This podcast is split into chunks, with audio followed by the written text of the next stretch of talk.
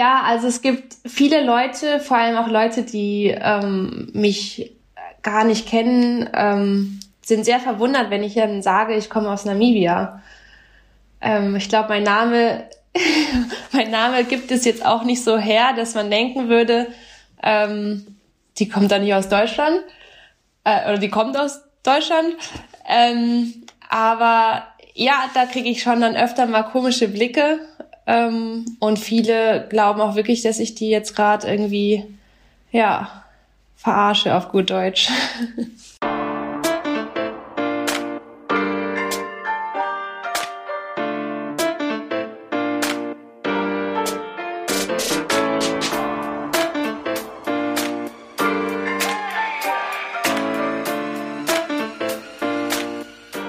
Was für eine Folge, Leute. Echt. Also die Geschichte oder die Geschichten, die unser neues Teammember für uns heute mitbringt, also kann man sich nicht ausdenken. Die Folge war inspirierend, horizonterweiternd und also noch viel mehr. Und zwischendurch sogar unterbrochen, weil mein Router äh, kurz abgekackt ist. Aber also was ihr wirklich mitnehmen könnt, ist eine unvergleichbare Geschichte. Wir haben inzwischen ja schon einige Stories gehört, wie die Mädels zum Fußball gekommen sind, aber diese hat's wirklich in sich. Mein persönlicher Lieblingssatz in der ganzen Folge ist, es hat sich alles gelohnt. Augen auf, wenn der kommt. Und sie hat also die größte Portion Mut für alle dabei und eine extra Portion für eine ganz bestimmte Gruppe unter euch. Ich kann euch sagen, ihr könnt das Ding auf jeden Fall genießen. Ähm, lasst hoffentlich eine positive Bewertung für den Podcast, für das Team da. Erzählt allen Freunden davon, ähm, dass sie unbedingt das Team supporten sollen. Und dann würde ich sagen, läuft der Laden. so, und jetzt herzlich willkommen zu einer neuen Folge Team Lisa featuring DFB. Herzlich willkommen, Sandra Starke.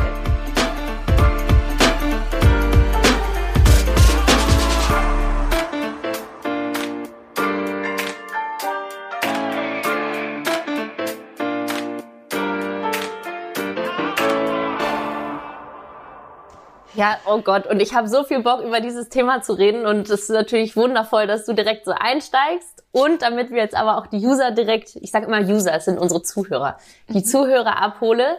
Herzlich willkommen im Team Lisa. Geil, dass du Teil davon bist jetzt. Herzlich willkommen, Sandra Starke. Ja, vielen lieben Dank. Ich freue mich total, dass es geklappt hat. Ich selber kannte deine Story auch noch nicht, bis jetzt ich mich hier auf das Gespräch vorbereitet habe, beziehungsweise bis äh, du mir vorgeschlagen wurdest als Gesprächspartnerin. Und ich habe so viele Fragen, aber du weißt ja als äh, fleißige Team Lisa Podcast-Hörerin, Scherz, ähm, dass meine Teammembers sich immer noch mal vorstellen am Anfang des Podcasts, wie auf so einer Quartettkarte oder ähm, oh, ich hänge hier im Mikro oder ich sage immer wie auf so einer FIFA-Karte, einfach nochmal so, wer ist Sandra Starke? Was, was würde bei dir draufstehen? Was müssen wir an den Hard Facts so wissen über dich? Ähm, also ich glaube zum einen, dass ich halt ähm, wirklich in Namibia geboren bin, ähm, mit 13 das schöne Land verlassen habe in Richtung Deutschland, um auf die Sportschule Potsdam zu gehen ähm, dass ich einen Bruder habe, der den gleichen Weg auch eingeschlagen hat wie ich.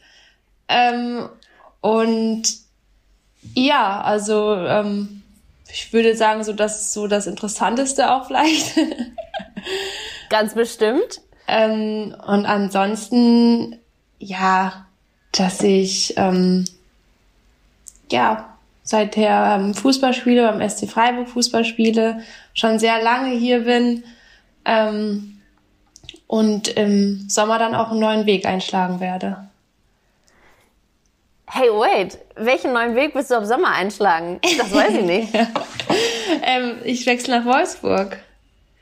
Ach krass, hä? Ja, okay, Wahnsinn. Du hast dich ja gar Tolle nicht Recherche. gut informiert. Tolle Recherche, ja.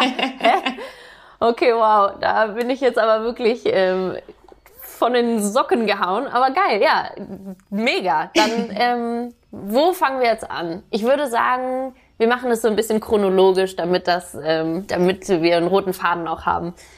Wie geil ist es, in Namibia aufzuwachsen. Also wie geil ist die Story an sich? Ich weiß natürlich nicht, wie es äh, wirklich ist, aber es klingt unglaublich aufregend und einfach so ab von vom deutschen Alltag. wie ist es für dich? Und vor allem, wie witzig klingt es, dass du sagst, ja, dann habe ich mit 13 das schöne Land verlassen, um in der Sportschule Potsdam am Start zu sein. So aus, aus Windhoek, wo du groß geworden bist, nach Potsdam ist ja auch ein großer Schritt. ja, tatsächlich. Ähm, ja, also ich muss sagen, in Namibia aufzuwachsen, ich glaube, das würde ich immer wieder so machen wollen. Ähm, ich hatte eine wunderschöne Kindheit, einfach auch eine ganz, ganz andere Kindheit, wie viele andere, die ich hier auch ähm, jetzt kennengelernt habe oder auch viele von meinen Freunden. Ähm, es ist halt, ja, es ist halt, man lebt halt in Afrika und viele denken halt, okay, da sind ja nur Tiere oder wie ist es, da habt ihr ein normales Haus. Ähm, ja, natürlich, wir hatten ein ganz normales Haus, wir haben auch Straßen, wir haben auch Autos. Ähm, es ist, ähm, ja, es ist halt vielleicht in dem Sinne nicht so, so, man ist nicht so frei, würde ich sagen, wie hier. Also wir konnten okay. jetzt nicht mit dem Fahrrad mal kurz zur Schule fahren, das hat man da einfach nicht gemacht. Ähm, wir wurden immer von den Eltern oder Fahrgemeinschaften immer zur Schule gebracht. Ähm, aber wir sind halt Wochenends ähm, ganz oft auf der Farm von meinem Opa gewesen. Wir haben Safari-Touren gemacht, wir haben alle möglichen Tiere gesehen. Ähm, ja, und das ist, glaube ich, schon einfach was ganz, ganz anderes und auch was ganz Besonderes, finde ich. Voll. Klingt jetzt spontan auch so grundsätzlich viel naturverbundener so, ne, als in Deutschland, weil es natürlich schon eher viel städtischer hier. Ja. Also ich bin in der Großstadt groß geworden, ich bin als nächstes dann in eine Großstadt gezogen, so, also Safari macht man im Urlaub.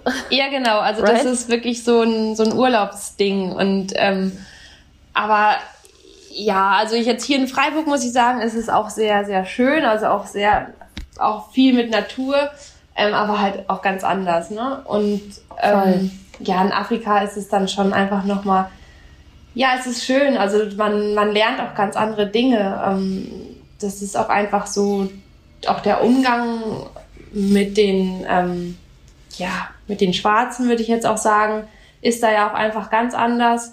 Und ähm, nee, also ich muss sagen, ich fand es mega schön und äh, ja, das würde ich auf jeden Fall nochmal so machen.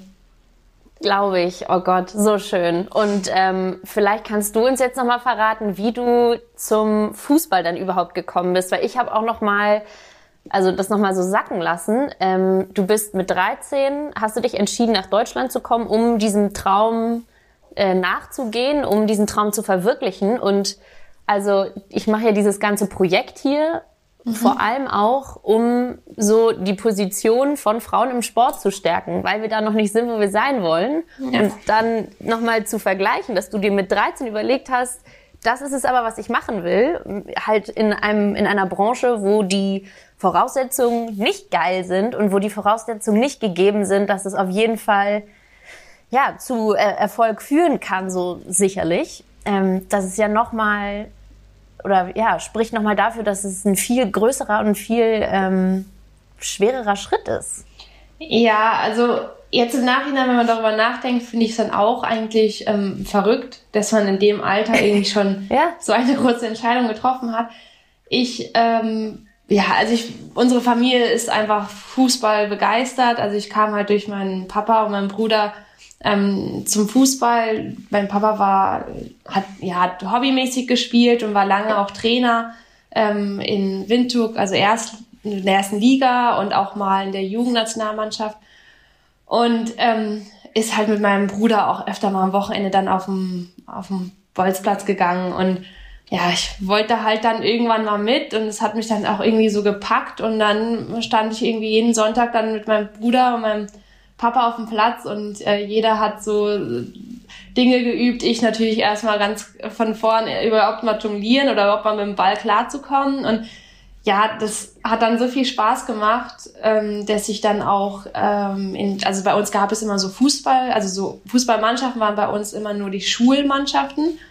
Mhm. Und ähm, ja, dann als ich dann in die Schule gekommen bin, war ich dann auch gleich in dieser, in dieser Schulmannschaft und halt als einziges Mädchen da auch, ähm, hatte auch wirklich viel mehr Freunde als Freundinnen.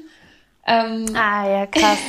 und äh, ja, habe mit denen dann auch immer Fußball gespielt und war halt meine ganz, ganz große Leidenschaft. Und irgendwie ist man, fällt man natürlich dann auch auf als einziges Mädchen da auf dem Platz. Ähm, und habe irgendwie auch immer so meinem Bruder nachgeeifert. So, ähm, er war sehr gut, also es war auch mal, ja, hat immer sehr rausgestochen da in der ganzen Schulmannschaft und ähm, das wollte ich natürlich auch. und klar, ja klar. Ja, ist ja immer so. ähm, und dann gab es halt auch so diese Trainerlehrgänge, die man hier in Deutschland auch kennt. Ähm, die gab es in Namibia natürlich auch. Und da kam ein Herr Werner, der ist, ähm, der ist im DDR Nationaltrainer gewesen, also auch ein ja, bekannter Mann, würde ich sagen.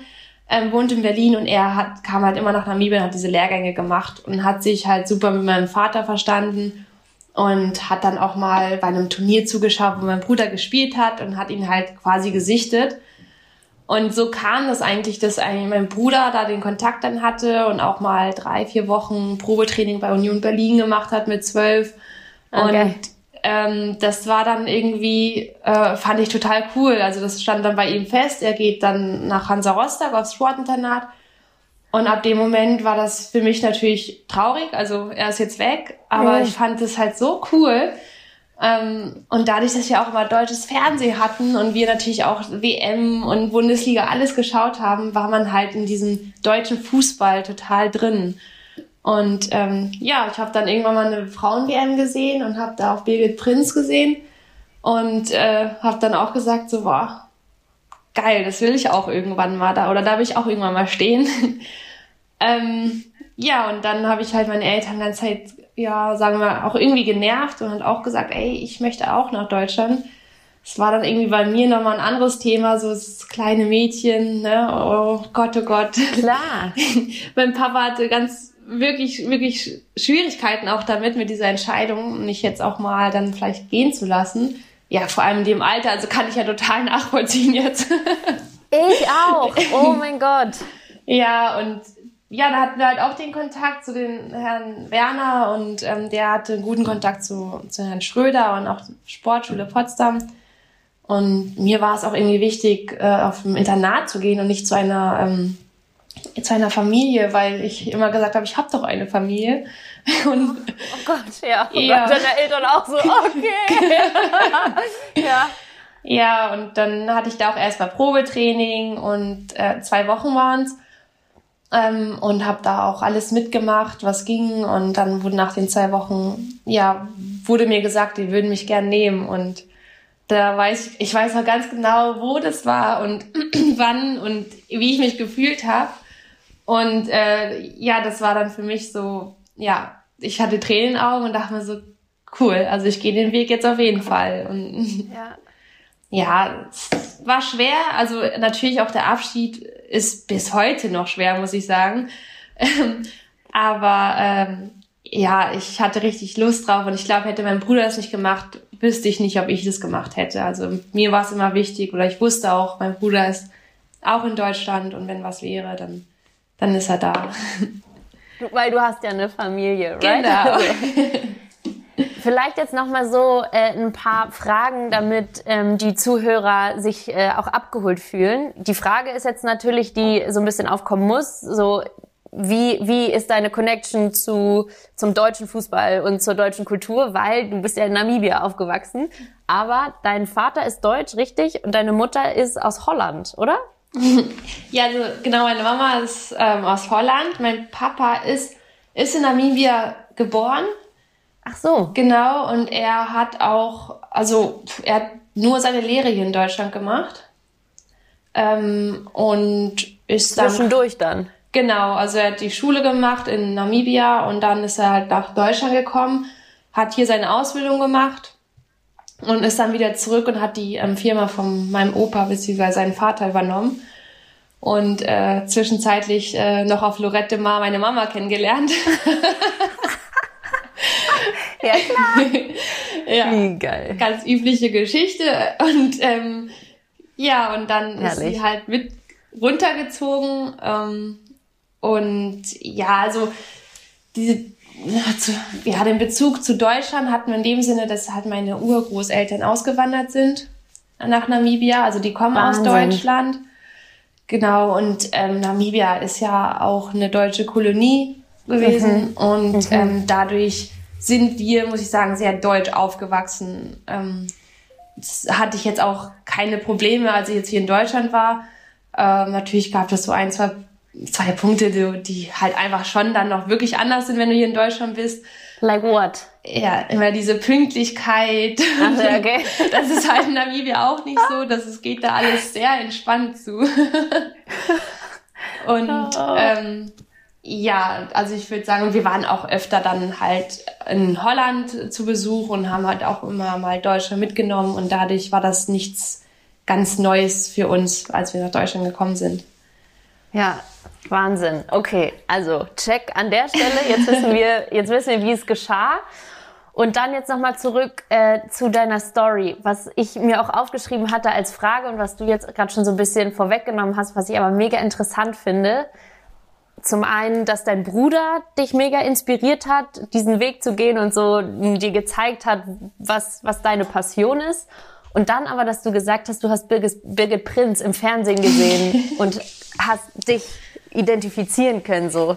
Wie wichtig, also so, und wieder, das Thema Podcast hier ist, ich will Vorbilder zeigen. Ich will, dass jemand diesen Podcast hört und denkt, boah, geil, so, ich will so wie Sandra sein oder so. Weißt du, dass man sich an irgendwas fest, halten kann oder ähm, ein Bild sieht, an dem man sich so ein bisschen orientieren kann einfach. Vielleicht kannst du noch mal für dich so die Rolle dieses Vorbilds ähm, ein bisschen ausführen. Ähm, ja, ich meine, Birgit Prinz war ja, also zu der Zeit war das ja auch die Fußballerin. Absolut. Ähm, und jeder kannte ja auch einfach Birgit Prinz und sie hat immer Tore geschossen und das, ja, sie hat ja auch Leistung gezeigt auf dem Platz, die waren ja auch einfach überragend. Und ähm, ja, ich kann, also ich kann ja auch gar nicht sagen, ich habe wirklich nur Birgit Prinz, glaube ich, gesehen. Ich kann gar keine andere Spielerin zu der zu dem Zeitpunkt irgendwie sagen. Interesting. Ähm, ich war halt früher auch immer dann so die Stürmerin und wollte auch mal Tore schießen und mit den Jungs hat es auch alles ganz gut geklappt und deswegen habe ich mich, glaube ich, auch sehr mit ihr identifiziert dann zu dem mhm. Zeitpunkt. Ähm, und äh, hatte dann auch mal also wir hatten immer so im Dezember auch so eine Fußballcamp, so eine Woche. Da kam der ähm, Peter Hiballa, das ist auch ein, ja, ein Trainer. Ähm, ist das jetzt in Namibia oder in Potsdam?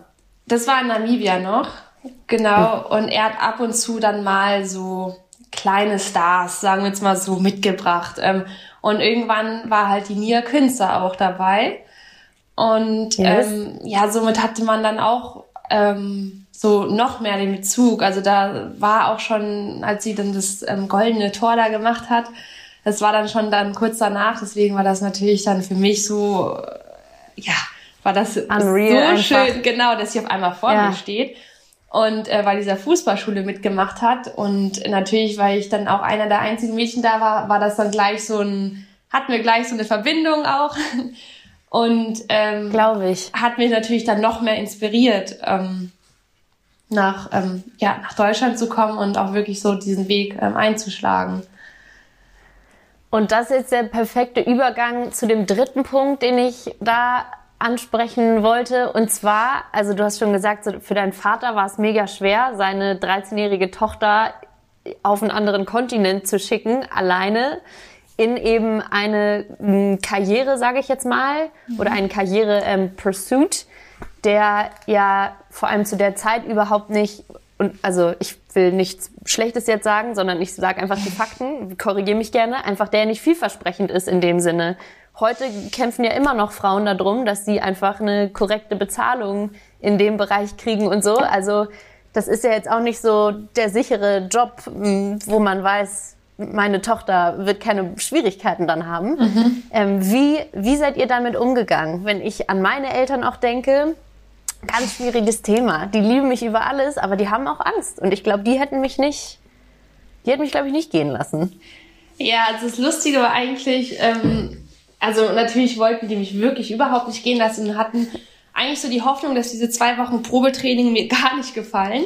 Ja. Ähm, und als ich dann zurückkam und denen gesagt habe, oh, das war so cool und ich möchte da unbedingt hin, war das natürlich für die dann auch erstmal ein bisschen schwer. Meine Mama ist damit so ein bisschen ähm, locker umgegangen, würde ich sagen. Und hat mein Vater dann immer gesagt, ach, die kommt doch in drei, vier Monaten zurück, die hat doch dann Heimweh, als ob die jetzt da bleiben wird. Und ähm, ja, irgendwie wow. diese drei, vier Monate wurden jetzt fast schon zu, ja, es sind jetzt fast schon, boah, ich weiß gar nicht, wie, wie lange ich jetzt schon hier bin. Auf jeden Fall über 13 Jahre, glaube ich. 14 Jahre sind es jetzt, glaube ich, ja. Und äh, ja, er hat dann wirklich äh, immer noch lange gewartet, dass ich anrufe und sage, okay, ähm, ich habe so sehr Heimweh, ich schaffe das hier nicht mehr. Ähm, Never happened. Oh Gott. Ja, es ist halt, es war sehr schwer und auch, also zudem, also ich meine, ich war jung, natürlich hatte ich Heimweh, keine Frage. Ähm, ja. Ich war aber auch sehr beschäftigt und im Internat so viele Leute um, um mich rum gehabt, ähm, gute Freundinnen gehabt, äh, wo ich dann auch Wochenends hin konnte, wenn wir irgendwie frei hatten und ja, deswegen äh, hatte ich in dem, zu dem Zeitpunkt wirklich gar nicht so wirklich so den Gedanken gehabt, oh Gott, mein Papa wird es ja vielleicht schlecht gehen. Jetzt mittlerweile, ja. wenn man älter wird, denkt man sich auch so, also ich würde meinem Kind ja, also ich würde also mit 13 niemals gehen lassen. Ja, mit 13 ist halt wirklich richtig krass, ne? Ja. ja. Wenn ich so denke, was habe ich mit 13 gemacht? Also A, wusste ich natürlich überhaupt nicht, was ich will. So, ja, ich habe auch Sport gemacht, aber keine Ahnung, da kam ich halt nicht auf den Gedanken, lass, lass in, auf einen anderen Kontinent ziehen und das da und das da machen und klar, ich hatte halt Pferdepullis an und und so war das und du ziehst halt aus. Und also klar, im, trotzdem im, in so einem sicheren Umfeld des Internats, da sind dann ja auch so ein bisschen Strukturen vorgegeben oder so, aber trotzdem war es dann ja da auch irgendwie auf einmal auf dich gestellt. Ja, genau. Auf einmal musstest du ähm, deine Wäsche selber machen. Ähm, irgendwie musstest du dir dann also so auch, ich weiß gar nicht, wie wir es früher gemacht haben, im Konto, äh, dass ihr überhaupt Geld habt. Ich, das weiß ich alles gar nicht. Ähm, ich weiß auch, dass, genau, also irgendwie ging das ja. Und ähm, ich musste sagen, bei mir kam relativ früh auch schnell dieses Skype und so und mhm. konnte halt somit mit meinen Eltern halt schon öfter mal telefonieren und ich weiß noch, bei meinem Bruder war es noch gar nicht mit Skype und dann musste man halt anrufen, es war halt auch mal teuer, dann einmal die Woche dann irgendwie angerufen und mal ein bisschen gequatscht und das ist schon hart, finde ich. Ich hatte echt das Glück, ja. dass das Internet und WhatsApp und so alles dann relativ schnell kam und das erleichtert ja einen so einiges. Also Im Bereich Kommunikation ist das ein Himmel- und Hölle-Unterschied, ja. Das stimmt, ja. Ja, und also so jetzt, ja, ich bin meinen Eltern natürlich sehr, sehr dankbar dafür, dass sie mir das da auch ähm, ermöglicht haben. Ähm, und wollte ihnen auch immer was zurückgeben. Also ich wollte halt echt irgendwie immer dann auch Erfolg haben und sagen, hey, das war nicht umsonst oder es war, yes. wir haben das Richtige gemacht. Und ähm, ja, mm. es ist dann, ja, ich finde trotzdem, wir haben eine super Bindung. Also man, also man hat sich ja jetzt echt nicht oft gesehen und aber wir haben so eine starke Bindung als Familie auch und ähm, schön. Ja, deswegen also voll interessant. Kannst du vielleicht, ähm, also interessiert mich immer noch jetzt, wo wir gerade beim, beim Ausziehen und Alleine sein sind, so, ähm, kannst du da vielleicht noch mal oder kannst du dich zurückerinnern an so Momente, in denen es halt wirklich ähm, scheiße war? Ich kenne das auch noch. Ich war, also denke ich gerade so dran, ich war einmal mit 15 in Amerika und dann nach dem Abi, da war ich immerhin schon 19 und nicht 13, ähm, in Spanien und da war ich aber wirklich alleine, alleine. Also da habe ich in keiner Familie gewohnt oder so, sondern war, bin wirklich ausgezogen. Und ähm, da gab es für mich auch immer wieder so Momente, wo ich echt dachte, so, fuck, ich hasse es. Mhm. und ich will auch gerade nur, keine Ahnung, dass mir jemand was, was kocht und mir äh, den Arm um die Schulter legt und sagt, das passt schon alles. Wie sind, bist du mit solchen Situationen umgegangen? Woran denkst du da? Und was ist vielleicht so ein bisschen dein Geheimtipp für jemanden, der sich damit vielleicht jetzt auch gerade identifizieren kann, während er das hört? Ähm, also ich muss sagen, ich hatte echt immer super Leute um mich rum, also Freunde, äh, die mich da immer sehr aufgefangen haben und mich quasi auch in deren Familie mit eingebunden haben. Mm. Äh, das tat sehr gut, muss ich sagen. Es gab viele Momente, vor allem weiß ich auch noch, wir hatten halt immer ja Wochenends dann frei und alle wurden dann am Freitag abgeholt von den von den Eltern ah, ja, und ich krass. stand eigentlich so im Internatszimmer am Fenster und habe das halt beobachtet, genau. Oh und, oh und dachte auch so, och, und ich? Also so, ja, wie so eine Filmszene, ey. Genau, ähm, ja, das waren dann auch Momente, wo ich dann auch wirklich, ähm, ja, wahrscheinlich, also ja, Tränen auch, da sind auch Tränen geflossen dann ja. bei mir. Ähm, aber mh, mm, ja, also wie gesagt, ich hatte echt immer ganz gute Leute um mich rum und ich wusste auch, wenn was ist, also das war für mich wirklich so, mein Anker war echt mein Bruder dann. Ich wusste, wenn irgendwas ist, dann steige ich halt in den Zug, fahre nach Rostock und bin halt dann bei ihm. Und ähm, ja, ich, aber mm, also ich muss sagen, die ersten Jahre waren schon schwer und ich hatte ja auch immer dann noch die Familie Werner, die mir da auch sehr geholfen hat, die in Berlin gewohnt hat. Ähm, es war dann so, mein, ich würde schon sagen, irgendwie so Opa und Oma für mich auch. Ähm, bin auch cool. öfter mal dann zu denen gefahren und da wurde man dann auch verwöhnt. Die haben mir, mir was gekocht, die haben Kuchen gebacken und man hat sich da auch super wohl gefühlt. Ähm, deswegen würde ich halt immer raten, also man braucht einfach die Leute um sich rum. Also das ist sehr wichtig, sei es Freunde, sei es irgendwie ähm, Bruder, der dann auch irgendwo in der Nähe ist ähm, die dir da irgendwie den Halt geben. Und auch sogar die Erzieher. Also ich hatte auch guten Draht zu den Erziehern an dem Internat. Ja, ja. Und ähm, auch die haben mir sehr viel Halt gegeben, würde ich sagen. Ist gut. Aber ja, interessant. Das ist auch wichtig, ne? Also man, man braucht schon so eine Base. Und das, dazu gehört ja aber auch, muss man auch fairerweise sagen, dass man sich selber dann Leuten anvertraut und halt äh, so dieses Bedürfnis oder was auch immer da gerade in einem los, äh, was in einem abgeht, dass man das irgendwie kommuniziert, damit Leute das anerkennen und darauf eingehen können. Ne? Also ja, genau. So in sich reinfressen oder so ab, abkapseln bringt ja auch nichts. Nee, überhaupt nicht. Und ich glaube, da habe ich dann auch gleich in den zwei Wochen, die ich da war zum Pro-Training, auch ähm, die beste Unterstützung gehabt von ähm, gleich von der Tabea Kemme. Mit der war ich nämlich dann auch im Zimmer, also im Internatszimmer.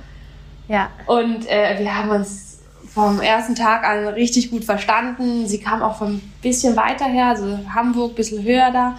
Und ist auch fast jedes, so wie Namibia. Klar. Genau, also ist ja fast gleiche Strecke gewesen. Selbe Strecke, ja.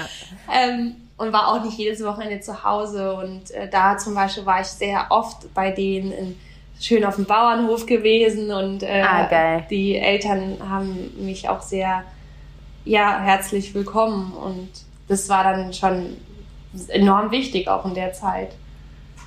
Geil. Ja, glaube ich. Und dann lass uns jetzt auch noch mal so den nächsten chronologischen äh, Step gehen. Dann warst du bei Turbine Potsdam lange Zeit mhm. und dann ging es äh, jetzt nach Freiburg. Wie genau. ähm, fühlst du dich, und du hast gerade schon gesagt, du fühlst dich auch sehr wohl in Freiburg. Erzähl doch mal kurz ein bisschen aus der Zeit. Ähm, ja, ich bin ja dann quasi nach dem Abitur, bin ich dann auch gewechselt nach Freiburg. Es war, ähm, ja, es ist immer noch eine super Adresse, ähm, vor allem auch für ähm, Jugendspielerinnen, die sich dann auch irgendwann etablieren wollen in der Bundesliga. Und ähm, ich habe mich von Anfang an hier sehr wohl gefühlt. Die Stadt ist wunderschön. Ähm, das drumherum, die ganzen Wälder, Berge, du kannst hier alles machen. Ähm, ist, ja, also es ist für mich ja zu der Stadt geworden, zu der ich jetzt wirklich einen krassen Bezug auch habe. Ähm, mm. Natürlich habe ich auch einen Freund, der jetzt auch von hier kommt. Da hat man dann, glaube ich, noch noch größeren Bezug. Klar. Ähm, aber ja, es ist wirklich wunderschön und in der Zeit hat es, also ich bin hierher gekommen und habe eigentlich auch relativ schnell Fuß gefasst ähm, in der Bundesliga und habe dann eigentlich ja meiste Zeit immer gespielt. Ähm, und das hat natürlich auch richtig gut dann auch für mich, weil ich in Potsdam dann schon irgendwie, sagen wir mal, eine schwierige Zeit hatte mit äh, dem Herr Schröder, was nicht so ganz so einfach war als junge Spielerin. Und da tat es dann gut, hier in ähm, Freiburg gleich so gut aufgenommen zu werden und hier auch so den nächsten Schritt zu gehen in der Fußballkarriere, sag mal so.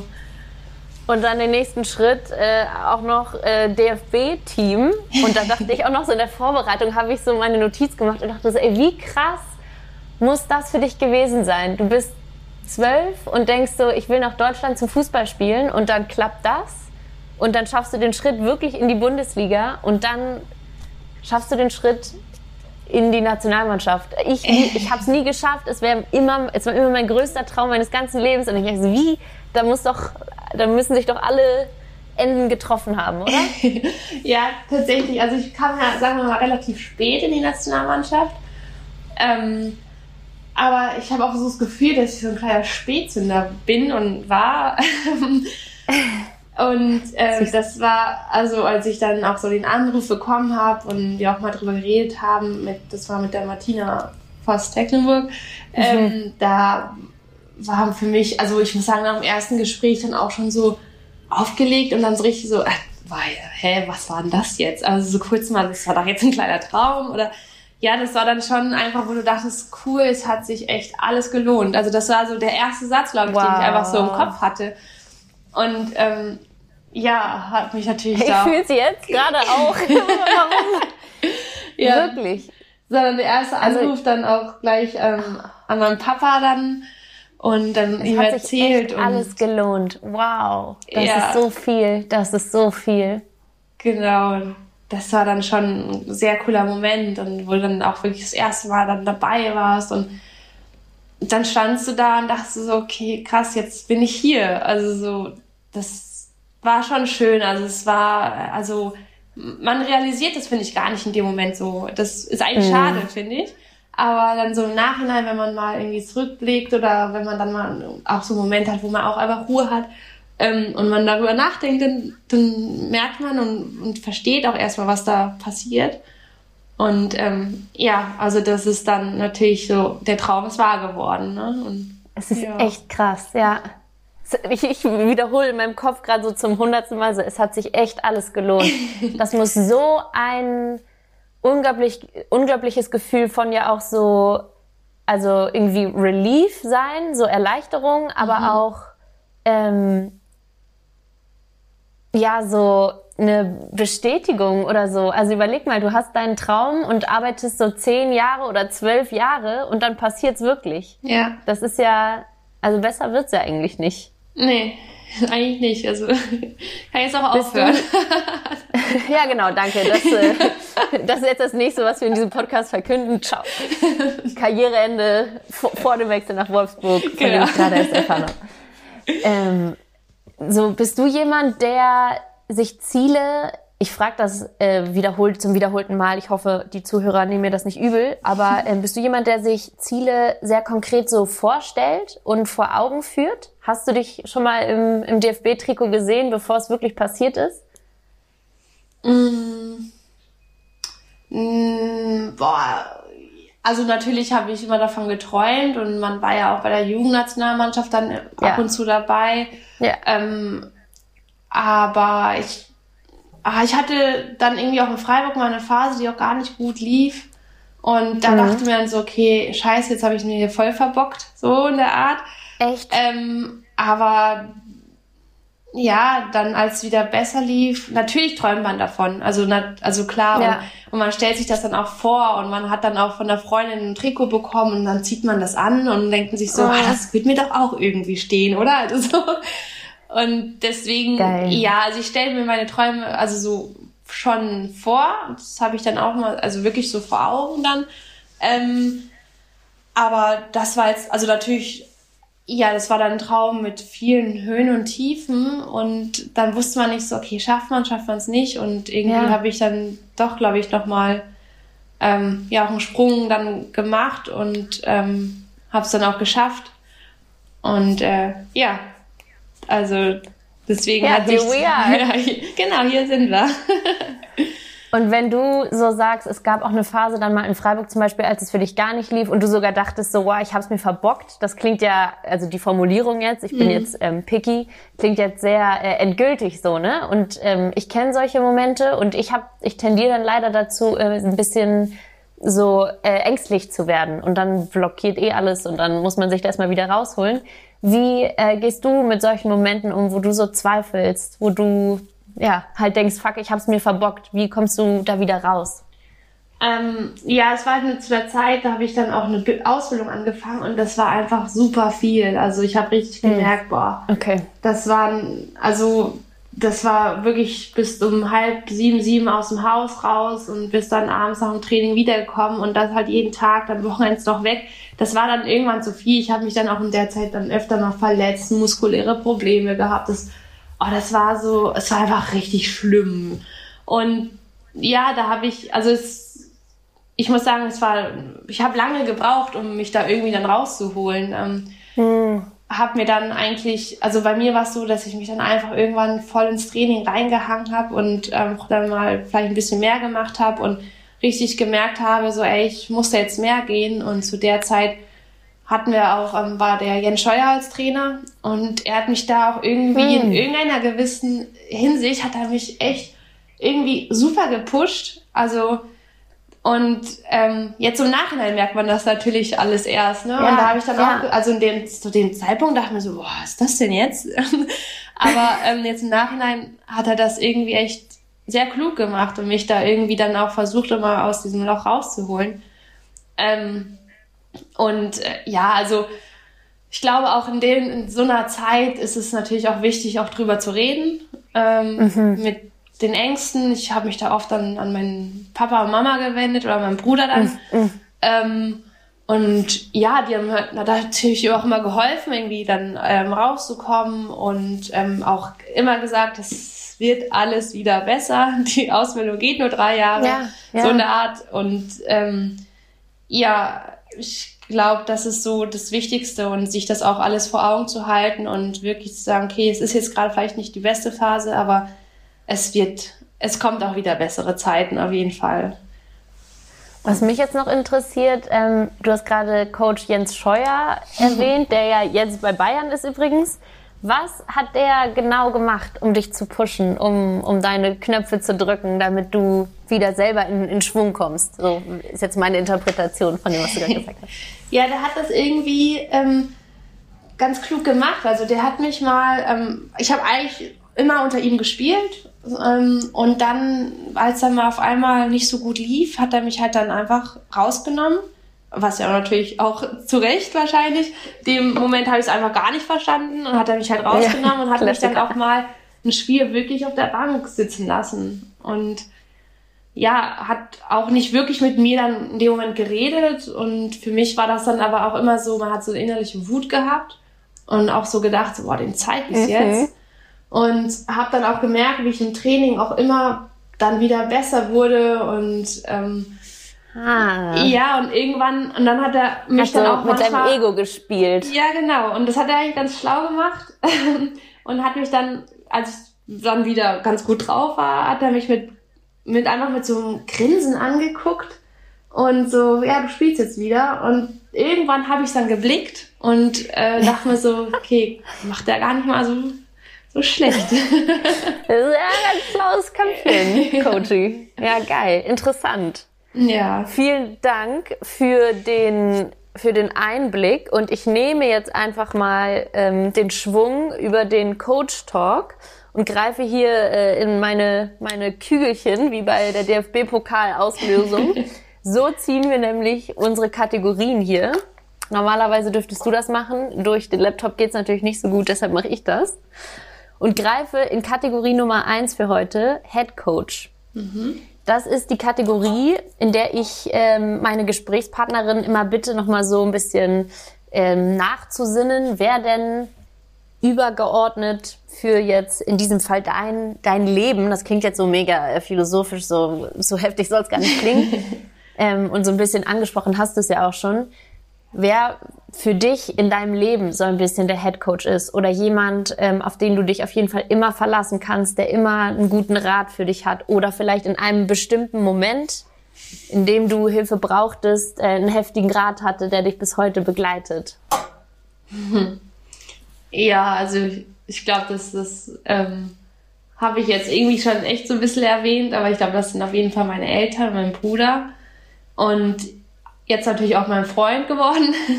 Mhm. ähm, da weiß ich auf jeden Fall, dass die egal welches Thema, also auch vor allem mit meinem Bruder kann man, also da rede ich so gerne über Dinge und dann ist, sind es cool. wirklich ganz tiefgründige Gespräche da. Mhm. Ähm, mhm. Und da weiß ich auch ganz genau, ich kann zu jeder Zeit anrufen. Ähm, ich krieg zu jedem Thema irgendein ja, einen guten Tipp oder wie man es machen kann oder ähm, ja, oder von meiner Mama vor allem auch sehr, die sich ja schon natürlich jetzt irgendwie mit dem Fußball auskennt, aber einfach nochmal einen ganz anderen Blick zum Fußball auch hat, finde ich. Und da dann manchmal Dinge raushaut, wo man echt lachen muss und dann aber denkt so, ja, stimmt, das ist einfach so, ja, das Leben. Und ähm, ich meine, die haben viel Erfahrung, ähm, die Eltern, man will es manchmal auch nicht wahrhaben, aber im Endeffekt ähm, sind es für mich absolut, ähm, ja, meine Anker, würde ich mal sagen. Klingt sehr gut. Mich würde jetzt natürlich interessieren, was das für Dinge sind, die deine Mom raus hat, über die man lacht, aber die dann schon irgendwie stimmen. Hast du da ein Beispiel? Ach, Oder das sind einfach ist das zu schwierig? Ja, das ist einfach, wenn ich, ich, keine Ahnung, wenn man dann sagt, so, ah, ich habe jetzt echt nur irgendwie ähm, zehn Minuten gespielt, das nervt mich jetzt hier, ich hätte länger spielen wollen oder so. Uh. Und dann kommt halt, ähm, also ich finde irgendwie jeder Fußballer oder keine Ahnung, oder viele sagen so, ja, scheiße, Kacke, ne, nur zehn Minuten, ja. ne? Und meine Mama sagt dann einfach, ach, aber ist doch schön, zehn Minuten zu spielen. Ist doch besser als gar nichts, oder? Und gleich halt so und dann denkt man sich so, ja, well. ja perfekt, okay, cool, danke Mama. So. Dann sind zehn Minuten jetzt äh, das, worüber ich mich freue. Okay, ich verstehe ja, schon. Also das sind einfach so, ja, das ist schön und ähm, das tut auch dann richtig gut. Also dann weiß man auch, wann man zum Papa, Mama zu Mama gehen soll. Geil. Ja, okay. Ja, aber so ist es ja auch, ne? Man hat nie, oder ich bin fest davon überzeugt, dass es nicht einen Menschen gibt, der einem jeden Tipp geben kann, mit dem man über jedes Thema reden kann. Nee. Es gibt immer Grenzen in der Connection oder, weißt du, in den Bereichen eben oder, ne? Jeder weiß ja nicht alles oder so. Deswegen genau. ist es genau. schon wichtig, so, so eine Gruppe zu haben oder einfach für, für bestimmte Themen, bestimmte Menschen, die ja. da besonders gut aufgehoben sind. Das stimmt, ja. Ja. So, und an dieser Stelle hole ich jetzt einen weiteren Menschen ähm, aus, äh, zauber ich hier aus meinem Sack.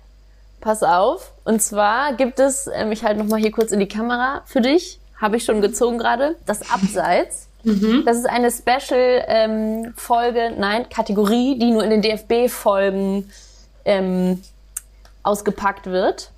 Und ich habe mich mal umgehört und jemanden gebeten, mir eine Sprachnachricht für dich zukommen zu lassen. Okay. Und die ist, die ist tatsächlich ein bisschen lang geworden, aber wir hören die uns einfach an, wir haben ja Zeit. Und ähm, ja, long story short, Merle Froms für dich. Ja, als allererstes kann ich sagen, dass wenn man die Sunny mal mit schlechter Laune erwischt, dann muss man schon gehörig was falsch gemacht haben weil Sani einfach ein unglaublich positiver und lebensfroher Mensch ist, mm, die sich sich selber und ihre Menschen um sich herum auch gerne mal nicht zu ernst nimmt, sondern herzlich über jegliche Situation des Alltags lachen kann. Und mit dieser Positivität bereichert sie natürlich ähm, jede Mannschaft und äh, jeden Menschen, der ja um sie herum ist und mit ihr zu tun hat. Neben ihren fußballerischen Fähigkeiten natürlich. Äh, denn neben dem Fußball engagiert sich die Sani auch äh, gerne für kulturelle Ereignisse. Unter anderem für das gerade momentane Jubiläum in äh, Freiburg, 900 Jahre Freiburg, ist sie das Gesicht des SC Freiburg. Und ähm, ja, nimmt da regelmäßig an Veranstaltungen teil, wo verschiedene Persönlichkeiten von Freiburg äh, mit dabei sind. Nur auffällig war da immer, dass ähm, Veranstaltungen dann im Nachhinein ihr nicht so Spaß gemacht haben, wo das Catering vermeintlich nicht so gut war, beziehungsweise erst gar nicht vorhanden war, was eventuell mit Sannys Vorliebe für gutes Essen zusammenhängen könnte. Habe mitgekriegt, dass sie sich da bei der Nationalmannschaft regelmäßig Inspiration und Tipps bei unserem Koch, dem Hannes, holt und da auch gerne zu Hause nachkocht. Und da wir diese Vorliebe für gutes Essen und auch häufig viel Essen teilen, ähm, tauschen wir uns da regelmäßig nach Lehrgängen beziehungsweise nach dem Essen dann aus, dass wir definitiv mal wieder zu viel gegessen haben und äh, Bauchschmerzen haben beziehungsweise uns übel ist. Wir uns dann natürlich in weiser Voraussicht immer für den nächsten Tag vornehmen, dann nicht mehr so viel zu essen, was dann natürlich nie gelingt, weil es einfach zu gut ist. Und äh, ja, und wir teilen eine weitere Vorliebe und das ist die Vorliebe ähm, für Hunde. Und im Gegensatz zu mir hat Sani einen eigenen Hund, den Charlie. Und ich habe das immer ganz gerne genutzt, äh, an ausgiebigen Spaziergängen beziehungsweise an Tagen am See teilzunehmen. Und äh, war dann natürlich immer dafür zuständig, den Charlie mit äh, Liebe, Kuscheleinheiten und äh, Leckerlis zu versorgen, während Sani danach dann die Erziehung wieder übernehmen durfte und das Ganze ausbaden durfte. Ähm, ja, denke ich gern zurück an diese Zeit. An äh, welche Zeit ich noch gerne zurückdenke, sind die Mannschaftsfeiern, beziehungsweise wenn wir wieder einen Sieg feiern konnten, die anschließenden Partys. Denn da kann ich nur sagen, dass äh, Sannys Feierpotenzial ins Unermessliche gehen. Und ich hoffe, dass bald äh, Bars und Diskos wieder öffnen können, weil ich denke, dass sie da noch nicht allzu viel verlernt hat und es einfach verschenkte Erfahrungen werden, da Sani nicht mitzuerleben. Und ich hoffe, dass sie da bald wieder die Tanzflächen sämtlicher Diskos und Bars dieser Welt wieder zum Leben erfüllen kann. Ja, ja, okay. Wie geil sie es auch sagt, dass ihr Feierpotenzial schon ins Unermessliche geht, ja. Hat sie gut gesagt. Also du bist das Firebeast oder wie? Firebeast ähm, Sunny? Ah, ich würde sagen, ich ähm, ich kann ganz gut feiern, auf jeden Fall. Und vor allem, wenn man auch einen Anlass dazu hat, dann, ähm, dann sowieso.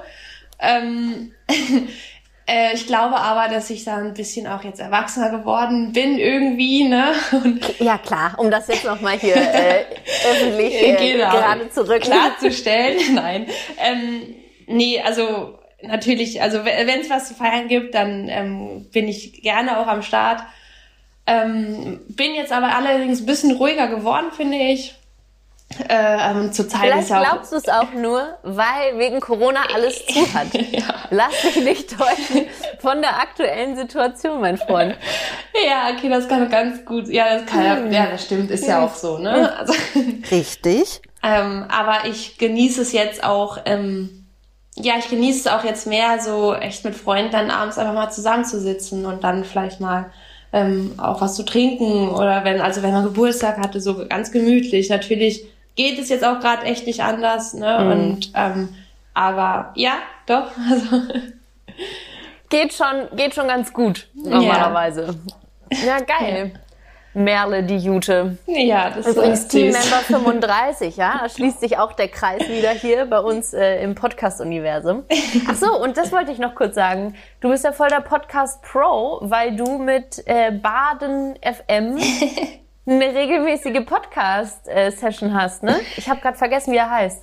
Ähm, und die Starke. Ja, die hatte. Also das ist jetzt auch leider ähm, seit langem nicht mehr.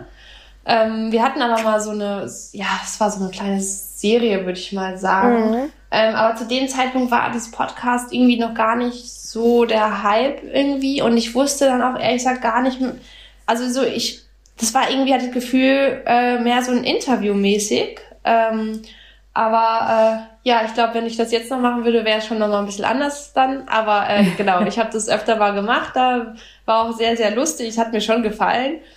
Ähm, ja, aber schon ein Alter Profi. ja. Alrighty. So. Und ich habe jetzt nochmal die nächste Kategorie hier ausgepackt. Steinwurf. Ich glaube übrigens in der letzten Folge mit äh, Sidney Lohmann mhm. habe ich das, glaube ich, alles verwechselt. Ich glaube, ich habe Abseits und Einwurf verwechselt. Ja.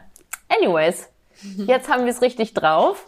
Einwurf ist das Thema, das du uns mitgebracht hast. Mhm. Und du hast für uns was Gutes mitgebracht. Haben wir schon besprochen, gerade kurz im Vorfeld. Ja, ähm, es geht eigentlich um das Thema, wie man, ähm, wie man mit ja, jetzt größeren Verletzungen beziehungsweise auch Krankheiten umgeht. Ähm, ich hatte jetzt zwar noch nie eine riesengroße Verletzung, ähm, aber. Knock on wood. Ja, da klopfe ich aber auf Holz. Ähm, aber ähm, ich wurde, ähm, ich wurde, sagen wir mal, krank, wenn man das so sagen kann. Mhm. Ähm, ähm, vor ja gut jetzt drei Jahren ähm, wurde bei mir nämlich auf einmal Diabetes diagnostiziert. Mhm. Ähm, und das war natürlich irgendwie auch so ein, boah, das war halt wirklich ein Schlag ins Gesicht, ähm, weil Glaube ich. damit halt geht man, also da geht man ja gar nicht von aus irgendwie, ne, auch als Leistungssportlerin, auch in, in einem gewissen Alter, äh, das ja auch dann nicht normal ist, da dann nochmal irgendwie Diabetes mhm. zu bekommen. Ähm, und ja, hatte damit auch wirklich lange zu kämpfen. Glaube ich ähm, dir. Und habe es jetzt aber irgendwie geschafft. äh, da auch wirklich, ich kann drüber reden, es ist alles gut, mir geht's gut, ich komme super damit mhm. klar und ähm, bin auch sehr froh, äh, da auch den Leistungssport auch weiter ähm, führen zu können, ähm, weil das für mich ganz am Anfang, als ich die Diagnose bekommen habe, gar nicht so, so sicher war. Also ich wusste nicht, geht es jetzt, geht es nicht. Ich hatte da absolut ja. keine Ahnung, auch noch nie mit jemandem zu tun gehabt, der irgendwie Diabetes hatte oder sonst was, auch in der Familie nicht. Ja. Ähm, deswegen war das dann sehr schwer, ja. Aber auch da hatte ich natürlich wieder ähm, die besten Leute, glaube ich, um mich rum, ähm, die mir da auch helfen konnten. Und ähm, ja, bin jetzt, stehe jetzt da und äh, kann eigentlich ähm, Leuten auch helfen und auch, ja, mache ich auch sehr gerne. Also ich habe jetzt auch mal eine Präsentation, also einen Vortrag halt auch gehalten über Leistungssport und Diabetes und gehe jetzt immer mehr in diese Schiene, weil ich einfach gemerkt habe, so das hilft so vielen Leuten und ich habe es in dem Voll. Moment auch gebraucht. Ähm, einfach so äh, von denjenigen, die vielleicht auch Diabetes haben und auch im Leistungssport sind, dass sie dann da einfach viel mehr ähm, Informationen oder auch Erfahrungen sammeln kann oder, oder ja, die einen da auch irgendwie helfen können und einen auch vielleicht die Angst nehmen können. Mhm. Und das finde ich irgendwie sehr wichtig. Ähm, und Mega wichtig. Ja, Deswegen. Kannst du vielleicht, ähm, mir geht's ähnlich, wie es dir ging vor deiner Diagnose. Ich weiß mega wenig. Ich kenne einen Hockey-Nationalspieler, Timur Orus. Der mhm. hat ähm, Diabetes und der geht auch öffentlich damit um und der ähm, hält auch Vorträge und motiviert auch ähm, ja, Menschen mit der gleichen Diagnose da eben trotzdem weiter an sich zu glauben und an, und an die ähm, ja, Karriere im Leistungssport. Kannst du vielleicht noch mal so ein bisschen erklären, was, was bedeutet diese Diagnose und inwiefern ähm, wirkt sich das auf das ganze Leben aus und ähm, wie muss man damit umgehen, um trotzdem weiter Leistungssport machen zu können? Ja, also mit dem Timo hatte ich dann tatsächlich auch Kontakt. Also das war dann quasi Witzig. derjenige, der der erste, so der mir da ein bisschen ja was halt helfen konnte, aber auch seine Ach, Erfahrung cool. mir halt dann äh, übermittelt Wusste ich gar hat. nicht. Ja, oh, wir haben kleine nämlich, Welt. Wir, ja, die Welt ist wirklich klein. Ähm, wir haben aber die gleiche, ja, ich würde jetzt mal sagen, Diabetesberaterin, also die sitzt in Aha. Berlin, die Ulrike Turm, die mit, ja, mit viel mit Leistungssportlern auch ähm, zusammenarbeitet und da natürlich äh, mich gleich auch irgendwie, äh, hat sie sich gleich bei mir gemeldet und dann auch gesagt, hey, hier ist auch einer, der ist auch Leistungssportler und der kann dir da vielleicht helfen es ist halt was anderes. Ich glaube, er hat das ja seit dem dritten Lebensjahr oder so.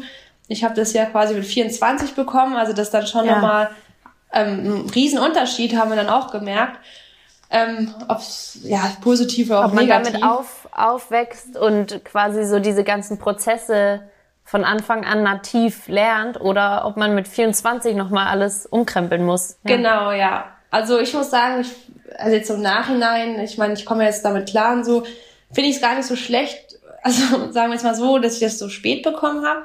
Ähm, ja, also ich fand auch, ich konnte in der Situation auch sehr erwachsen damit umgehen. Mhm. Ähm, natürlich die ersten paar Monate waren wirklich, wirklich schlimm, muss ich sagen, weil ich, ähm, ja, weil man nicht genau weiß, also ich wusste ja nicht, was, was kommt denn jetzt auf mich zu? Muss ich jetzt komplett ja. meine Ernährung umstellen oder ähm, wie auch immer. Und ähm, im Nachhinein ist es schon so, dass du deine Ernährung umstellst. Das auf jeden mhm. Fall irgendwie. Ich habe mich jetzt nie schlecht ernährt davor, äh, aber es geht natürlich immer besser. ähm, ja. Und ja, also das ist halt ähm, das ist so, so der eine Punkt. Und dann der zweite ist halt, dass man halt sich, also ich muss mich jetzt quasi für ähm, mein Essen halt immer spritzen mit Insulin.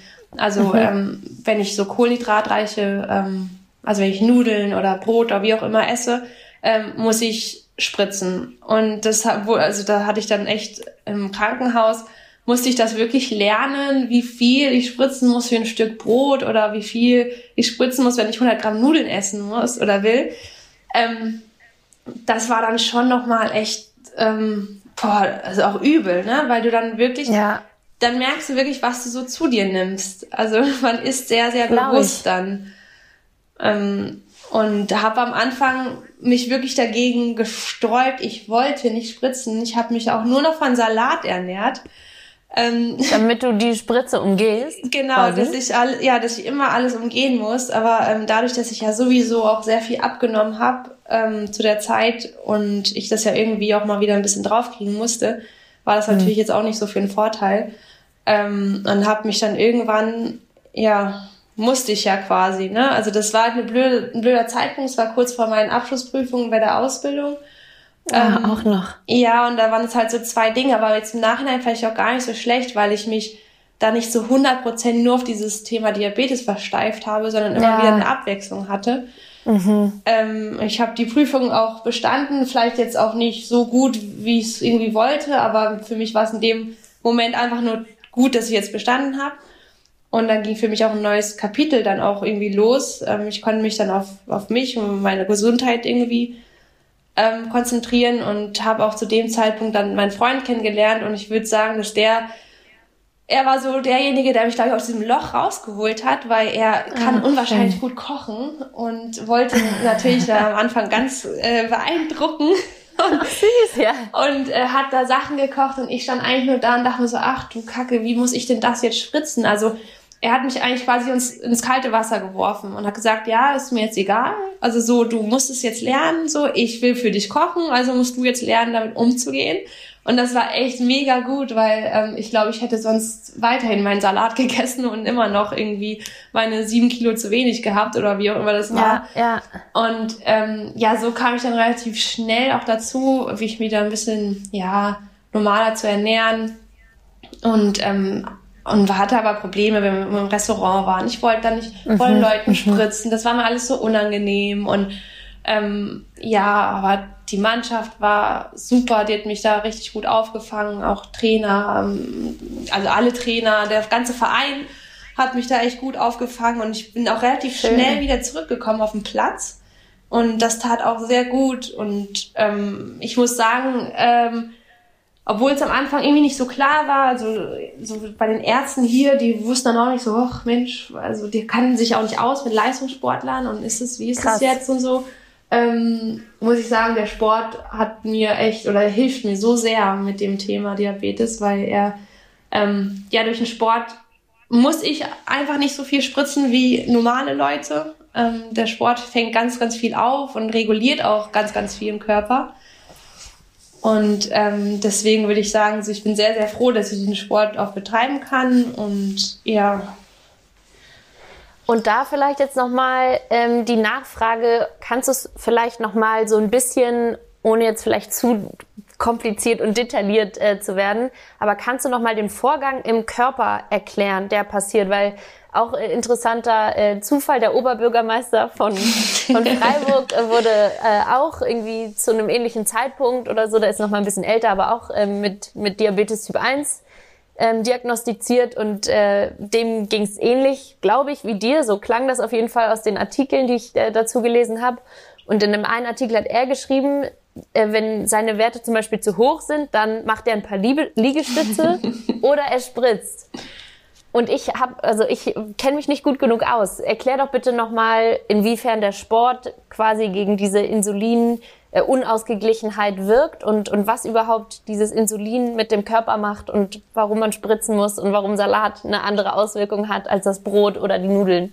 Ja, also jetzt medizinische Begriffe und so, die muss ich sagen, kenne ich jetzt auch nicht und das will ich auch nicht. Das hat, mhm. hat mich auch im, im Krankenhaus immer ja. gestört, weil ich absolut nicht wusste, was die mir da erzählen eigentlich. Ja. aber im Endeffekt ist es so, dass ja, ähm, ja, die, du spritzt dich quasi ähm, gegen diese ja, Kohlenhydrate und auch, und auch Zucker, den du halt zu dir nimmst. Mhm.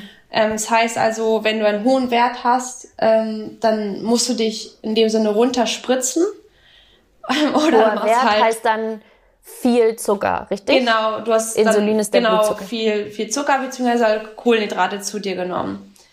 Ähm, und äh, ja, da gibt es ja auch so ganz viele verschiedene Kohlenhydrate. Es gibt ja mm. auch Kohlenhydrate, die ähm, ganz schnell wirken. Ähm, und dann hast du wirklich eine Kurve, die ganz schnell hochgeht und ganz schnell wieder runtergeht. Dann gibt es Kohlenhydrate, die echt sich so vier, fünf Stunden lang ziehen und da hast du ja natürlich auch verschiedenes Insulin, ähm, was du benutzen kannst. Manches ist halt eine, ja, hat so eine zwei, drei Stunden Wirkdauer, manche gibt's auch für sechs, sieben. Ähm, als Sportler ist es halt ähm, schlauer, wenn du halt so, so ein kurzzeitiges Insulin quasi zu dir nimmst, weil du ja auch ein bisschen immer auf dein Training auch ein bisschen achten musst. Mhm. Ähm, und aber es ist schon so, dass ich mich, wenn ich ein wirklich anstrengendes Spiel habe oder auch Training habe, dass ich halt abends teilweise schon gar nicht mehr spritzen muss, ähm, wenn ich was esse mit, also so kohlenhydratreich esse, weil ähm, das so eine Nachwirkung hat, dieser Sport, äh, dass sich das alles nochmal so ein bisschen selber reguliert. Ähm, und es gibt natürlich auch, wenn du im Unterzucker bist, dann hast du irgendwie dann vielleicht ja. auch zu viel gespritzt und da ist dann dieses übliche, was man dann vielleicht auch kennt, dass man dann mal ähm, ja irgendwie eine Apfelschorle zu sich nimmt oder ein Dextro Energy isst oder okay. ja so ein, so ein ganz schnell wirksames Zucker quasi zu dir nimmst, dass du ganz schnell wieder aus diesem Loch rauskommst. Ähm, ja, und da muss man echt schauen. Also es war wirklich, das ist wirklich irgendwie auch so ein kleines Spielchen, was du mit deinem Körper da auch betreiben musst. Ja, glaube ich. ähm, aber es ist wirklich äh, verrückt. Man lernt sich so sehr, also man lernt seinen Körper unglaublich gut kennen und ich kann mittlerweile ich. auch schon, ähm, ohne den Wert zu wissen, auch sagen, puh, ich glaube, ich bin jetzt gerade ein bisschen drüber ähm, ja. oder halt auch wow. drunter. Und ähm, das ist, ja, es ist irgendwie auch interessant und ähm, man ja, und das Schöne ist ja auch einfach in der heutigen Zeit, dass man da auch wirklich Sachen hat, also so wie das Insulin und man muss sich nicht mal einen Finger pieksen, um seinen Wert zu haben, sondern man hat, trägt einen Sensor, der eigentlich äh, ja. minütlich deinen Wert quasi geben kann und auch einen Hinweis gibt, hey, bist jetzt gerade drüber oder wie auch immer. Das ist schon, also das ist so ein riesengroßer Fortschritt in dieser, ja. ähm, in dieser Sache und das ist voll schön. Also das ist ja auch irgendwie gut und ähm, ja, aber das ist dann trotzdem, ähm, er ist nicht immer leicht. Also auch bis heute erwische ich mich trotzdem mal, wie ich dann so Leute angucke und die essen und essen und essen dann noch ein Eis und so. Und ich denke mir nur so, krass, einfach so. Die essen es einfach so, ohne darüber ohne, nachzudenken. Genau, ja. Und ähm, ja, das, aber ich habe mich damit sehr gut irgendwie abgefunden und ähm, habe das, glaube ich, auch ganz Jetzt gut. Jetzt hängen wir gerade. Hm? Come, come back. Wo bin ich gerade weg? Also, wir waren gerade in den letzten Zügen, bevor mein Internet uns einen Strich durch die Rechnung gemacht hat, ähm, so beim Thema Diabetes und dass du jetzt eigentlich gut damit klarkommst und genau und und ja das Leben normal weiterleben kannst. Ja, genau. Also man ähm, man findet sich damit ja quasi ab irgendwie hart gesagt, aber ähm, man, man kann ja, also ich kann weiterleben, es, ich kann alles machen, was ich will. Ich, ähm, es ist halt einfach, man muss eine ständige Kontrolle einfach über seinen Körper haben. Und ja. ähm, das ist mir am Anfang irgendwie ein bisschen schwer gefallen, weil ich ein sehr, ähm, ja, irgendwie so ein, kam auch immer wie so ein sorgenfreier Mensch rüber bei allen. Natürlich habe ich mir schon sehr viele Gedanken immer gemacht, aber so Außenstehende dachten immer so, ach, die lebt ja in ihren Tag rein und hier und da. Und ähm, ja, das war dann irgendwie so ein, kurz war so ein kleiner Cut einfach so. Voll. Und jetzt, ähm, ja, muss man halt immer gucken. Ähm, aber auch da findet man seine Wege und ähm, ich, ich glaube, ich mache es ganz gut. Ähm, und ähm, ja, habe wirklich dadurch irgendwie, also das war bei mir wirklich so, dass dadurch äh, auch mein, mein, meine Fußballkarriere irgendwie dann auch wieder bergauf ging. Ähm, und ich wirklich Geil. dann nach dieser Diag Diagnose auch ein Jahr, ein Jahr später quasi dann ähm, oder anderthalb Jahre später halt dann auch das erste Spiel für die Nationalmannschaft gemacht habe.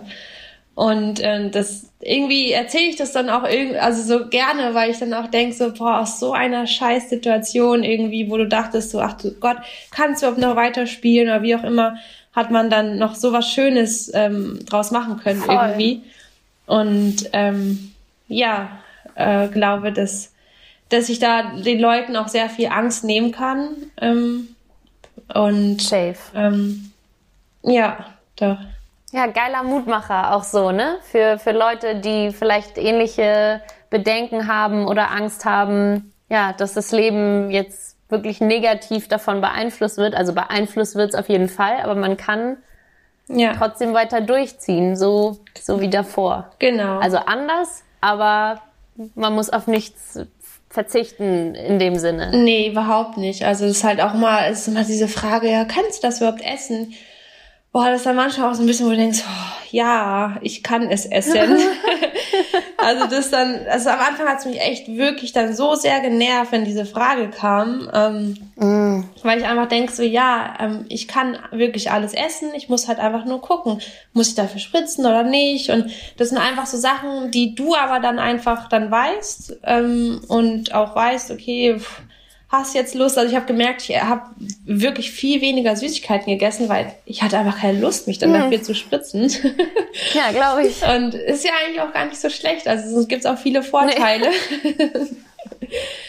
Und ähm, Gesund, gesundes Rundumpaket dann. genau, ja. Und seitdem muss ich sagen, fühle ich mich körperlich echt wirklich richtig gut und ich hatte seit seit dem eigentlich auch nie irgendwie ähm, wieder Probleme gehabt, sei es muskulär oder sonst was. Ähm, mm. Deswegen ist es, glaube ich, schon so, mein Körper hat mir da, glaube ich, schon öfter dann eigentlich mal gesagt, hey, irgendetwas ist mit Gezeigt. dir. Gezeigt. Ja, und ja. Ähm, jetzt geht's mir körperlich echt wirklich richtig gut und ähm, ja, das ist ja auch schön.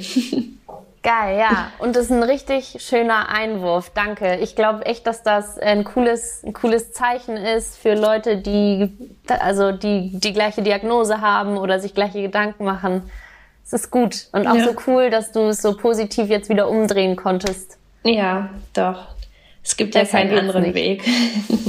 ja.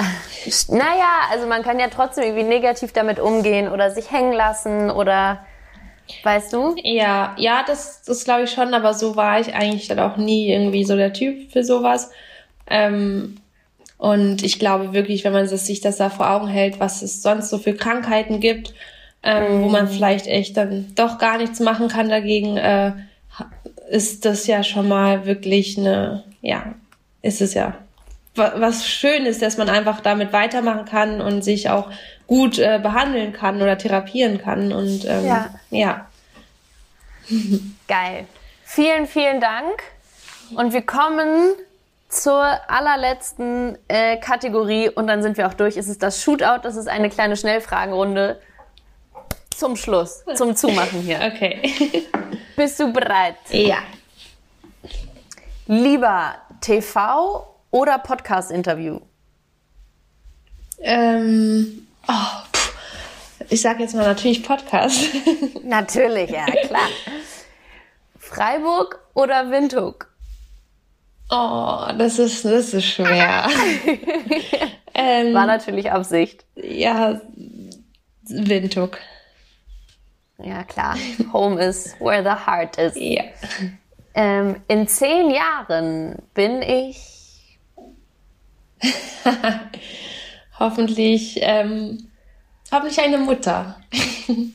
Schöne Antwort. Ich drücke dir alle Daumen, dass das in Erfüllung geht. Wakeboarden oder Snowboarden? Oh, also Wakeboarden kann ich, Snowboarden äh, habe ich angefangen jetzt mal zu lernen, aber ähm, ja, noch nicht so gut. Also würde ich Wakeboarden sagen. Und das äh, kommt jetzt so ein bisschen an die nächste Frage, weil das hattest du in einem, in einem Interview gesagt. Bist du deutsch oder afrikanisch oder holländisch? ähm, alles, oder?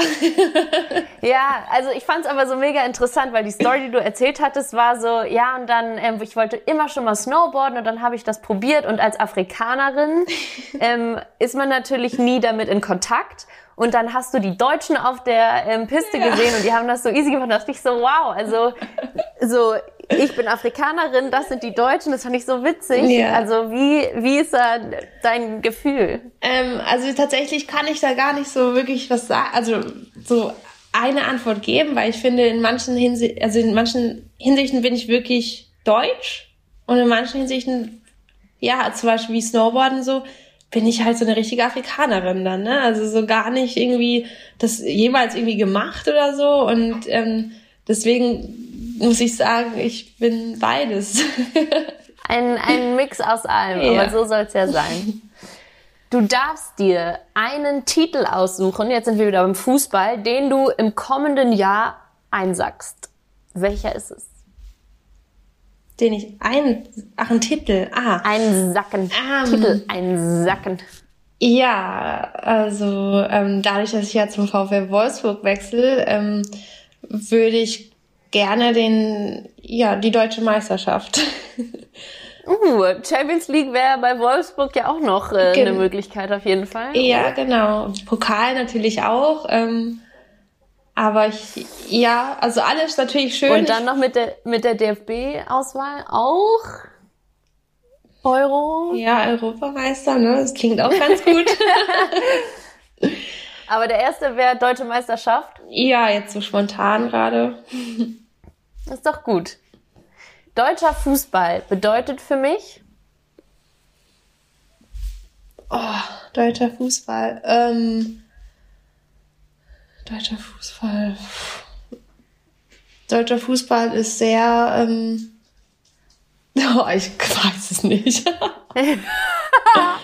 Interesting, habe ich ja voll ins Schwarze getroffen. Ja, also ich, ich, ich, ich weiß gerade gar nicht, was ich jetzt deutscher Fußball. Ähm, ja, es, ich weiß es nicht. Keine Ahnung. Ich weiß gar nicht, was ich dazu okay. sagen soll. Ich erlöse dich einfach. Okay. Wir gehen einfach weiter. Wie herrlich. Musst du vielleicht nachreichen nochmal. Ja, ich denke darüber noch mal nach. Gut sage, dass das herrlich, hatte ich auch noch nie. Weiß ich wirklich nicht. Ähm, so, die letzte Frage ist bezogen auf die äh, WhatsApp-Nachricht von Merle oder angelehnt daran. Mhm. Ähm, DFB-Koch Hannes, welche Note würde er dir für deine Kochskills geben? Weil du ja seine Gerichte nachkochst. Er mir? Oh, also mhm. ich glaube, eine Eins ist es auf jeden Fall gar nicht. Ähm, ich gebe mir Mühe, aber ich glaube, er wäre schon begeistert. Also so eine Zwei wäre, glaube ich, schon drin. Er, er, wäre begeistert, aber safe keine Eins. Oh, okay. Ja, so gut wie er bin ich dann leider nicht. Nee. Der Enthusiasmus ähm, wird noch positiv mit in die B-Note einbezogen. Genau. Perfekt. Ja, Sandra, tausend Dank. Und damit sind wir jetzt auch auf jeden Fall am Ende äh, angekommen. Es war jetzt echt lange. Es ist mir nicht so lange vorgekommen. Ich hoffe, nee. dir hat es nicht so lange gedauert. Nee. Nein, nein. Es war mega viel dabei. Tausend, tausend Dank. Ich weiß es sehr zu schätzen. Ich hoffe, die Zuhörer werden genauso davon zehren, wie ich von dem Gespräch. Wirklich. War sehr cool. Vielen Dank. Ja, ich fand es auch sehr schön. Danke auch.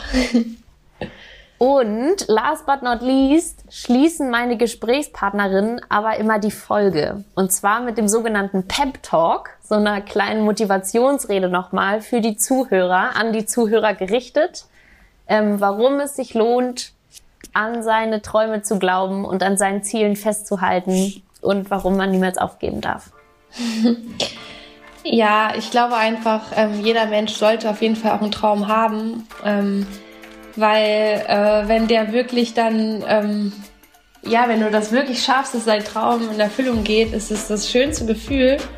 Und ich, ich bin der Überzeugung, ähm, ja, dass man wenn man einen Traum wirklich, wirklich will, dann, dann schafft man das auch. Ähm, ähm, äh, ja, da brauchst du einfach auch die guten Leute um dich herum. Das ist sehr wichtig ähm, und auch immer ein sehr positives Denken und natürlich auch ein, ja, harte Arbeit. Aber ähm, ja, ich kann es dir sagen, es lohnt sich wirklich und äh, man kann dann auch in einer, ja, in einer gewissen Hinsicht sehr, sehr stolz auf sich sein. Perfekter Abschluss. Tausend Dank, Sandra.